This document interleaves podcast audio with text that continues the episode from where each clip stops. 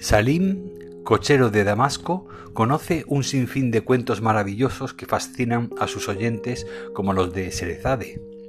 Un día enmudece, víctima de un encantamiento. Solo siete historias únicas tendrán la virtud de salvarlo, y éstas le serán ofrecidas cada noche en boca de siete amigos casi octogenarios hasta que una de estas insólitas narraciones sea capaz de romper el hechizo de Salim y devolverle el habla. Bienvenidos una semana más al Club Gorky Podcast. Esta semana os traigo esta novela de este autor eh, maravilloso eh, de origen al eh, germano sirio. Eh, se trata, pues, como os digo, de un hermoso libro de cuentos de 240 páginas que fue publicado en 1990, en el que este autor sirio-alemán nos eh, narra eh, fantásticas historias orientales, como si de las mil y una noches se tratara. En torno a un grupo de ocho amigos reunidos cada semana junto a la hoguera de la casa del protagonista, cada uno de ellos tendrá que contar una historia para romper el hechizo que ha dejado sin habla al viejo protagonista. Con una pluma exquisita el autor nos hace viajar por lejanos y maravillosos mundos y con historias hermosas impregnadas de sabiduría. En resumen, una lectura muy recomendada. La historia que cuenta el libro transcurre en el mismo barrio de la ciudad en que nació el propio autor, Damasco. Emigró a Alemania y desde 1982 se dedica exclusivamente a la literatura. Escribe en alemán relatos llenos de la magia y el sabor de su tierra natal. Otros libros suyos son El honesto mentiroso y Viaje entre la noche y la mañana. Este autor también estudió en la Facultad de Químicas y estuvo trabajando pues hasta que al final decidió dejar esa carrera para dedicarse a la escritura. Este libro que os traigo esta semana, Narradores de la Noche, tiene por protagonista a Salim, fantástico contador de historias. En más de 40 años Salim no fue nunca más allá de Beirut, pero con las alas de sus palabras recorría como nadie los países de la tierra. Salim pierde su maravillosa voz víctima de un maleficio, pero su hada le comunica que, si en tres meses consigue siete regalos únicos, podrá seguir contando historias hasta el fin de sus días. Pronto los siete amigos casi octogenarios que le visitan cada noche desde hace muchos años deciden que solo haciéndole escuchar siete relatos podrán salvarlo, uno de cada amigo. Empezamos por el primer amigo, Medi, el profesor. Es quien llega a la conclusión de que escuchar siete historias ayudará a Salim a encontrar su voz. Le toca el primero contar la suya.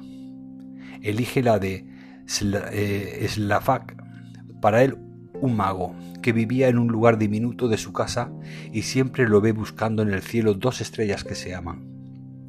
Le cuenta a Medi la historia del campesino de la bella voz, pero con muy mala suerte, y eh, de cómo vende su voz por oro imperecedero, perdiendo no solo la voz, sino también la capacidad de expresarse. Luego viene Yunis, otro amigo de Salim, que es propietario de un café. Este cuenta su historia propia. Dice, no tuve una infancia feliz. Hoy, como abuelo, la vivo por primera vez con mis nietos. Hijo de padre cantero pobre, un día roban en la era que cuidaba y huye para no enfrentarse con su padre. Así encontrará a Omar, que cuidará de él, pero lo traiciona es encarcelado. Gracias a él, cuando sale de la cárcel podrá montar su café, del que nadie debe salir hambriento y descontento. Es así como comienza a contratar a cabatis para que cuenten sus historias. Uno de ellos, ante su pregunta ¿por qué te pasas la noche contando historias por tan poco dinero? le contesta, por el premio que me dan los oyentes al placer eh, el placer de convertir leones adultos en niños fascinados. Ningún oro del mundo iguala la dicha de vivir ese milagro en los ojos de los oyentes. Luego tendremos a Tuma, el emigrante. Dice, tú no puedes comprenderlo, pero yo no oigo bien si no me pongo las gafas. tengo que ver los ojos y las manos del que habla. Les cuenta cosas de América que sus amigos no creen, que los americanos no regatean nunca, que pasean por el cementerio o que se extrañan de que los árabes no celebren eh, su, su cumpleaños. Les cuenta también que trabajó para un hombre extraño, pensaba que todo se podía comprar con dinero y quiso comprar el tiempo. Se siente decepcionado porque esta historia inventada ellos sí creen que es verdadera. Luego tendremos a Musa, el peluquero. Dice, todos somos malos oyentes porque fuimos mimados por Salim, con las mejores historias. Cualquiera sabe escuchar historias emocionantes, pero un buen oyente es como un buscador de oro, que busca pacientemente en el fango el codiciado metal. Su historia cuenta que el rey Sadek era despiadado y convierte a Damasco en una ciudad miserable. Se pasa 30 años escuchando mentiras y ofrece su peso en oro a quien le cuente una nueva, pero eh, corta la cabeza al que no lo consigue. Luego vendrá Isam, el expresidiario. Encarcelado por un asesinato que no cometió, pasa 12 años en la cárcel sin hablar con nadie. Mirad qué forma más bella de decir que se dejó engatusar. Dice, las palabras son capaces de hacer más cosquillas que los dedos. Hablaba con una voz tan sabia y dulce que habría podido hacer volar a un hipopótamo. Este cuenta la historia de Ahmad. Entre mil y un relatos que intercala en su, en su narración, el preso que no apostaba nunca, ya que una apuesta para su rey fue la que le llevó a la cárcel. Luego viene Faris, el ministro, que dice, la escritura no es la sombra de la voz, sino la huella de sus pasos. Gracias a la escritura podemos oír hoy la voz de los antiguos egipcios y griegos con la misma viveza que si acabasen de hablarnos. El ministro nos cuenta la historia de un rey que no quería tener hijas y las desterró a todas junto a sus madres, hasta que un día una esposa por fin le dio un hijo. Derribaron todo un barrio para construir un palacio para el hijo del rey. La dicha puede convertirse en desdicha en un abrir y cerrar de ojos. Se duermen todos porque se explayan detalles sobre las guerras o los tesoros conseguidos. Luego viene Ali, el cerrajero. Es Fannet, su mujer, ante el desagrado de algunos de los amigos cuando lo vieron llegar, cuando la vieron llegar a ella, quien se encarga de narrar esa noche. Ella dice que Dios solo sabe regalar una vida larga y feliz al que sabe escuchar.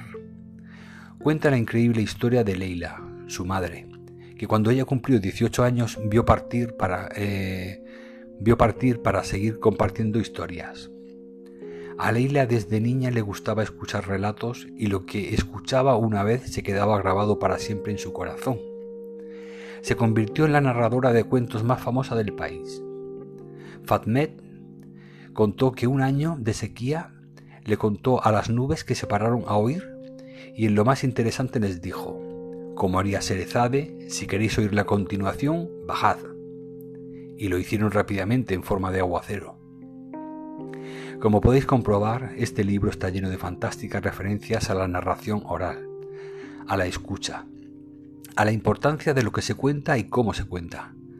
Podrías estar tomando notas y más notas a lo largo de toda su lectura, y en una última, en esta ocasión de Salim, que le hace comprender que una historia necesita al menos dos personas para vivir, dice, él conservaba todas las historias desprovistas de adornos en su memoria. Al contarlas, desarrollaba sus pensamientos y daba a sus relatos desnudos el vestido, el aroma y el ritmo adecuados.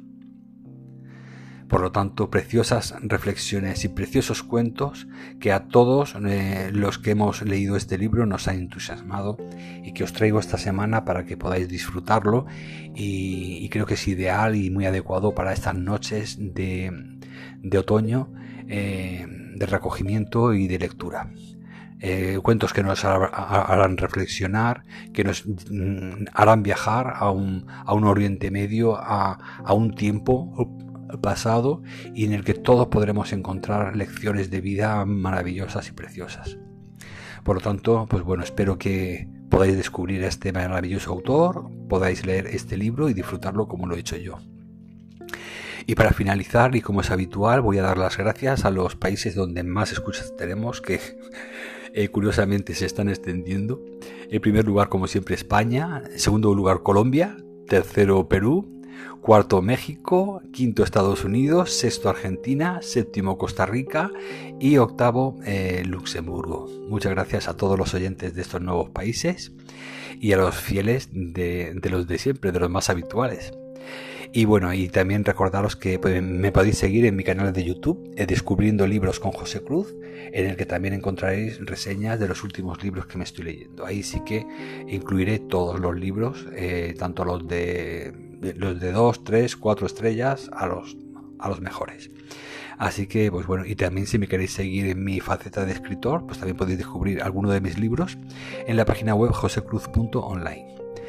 Muchas gracias oyentes una semana más por estar ahí escuchándome y bueno, espero que os haya gustado la reseña que os he traído. Gracias de nuevo y un abrazo.